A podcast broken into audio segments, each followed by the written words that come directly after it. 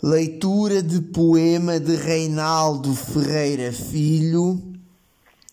a Fernando Pessoa, ele mesmo. Cada verso é uma esfinge ter falado, mas quanto mais explícito ela o diz,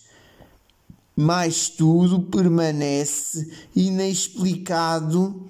e menos se apreende o que ela quis.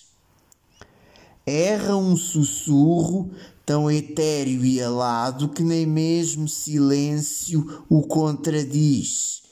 e o ouvi-lo, ou ávido ou irado na busca de um segredo sem raiz, é como se em pensar um descampado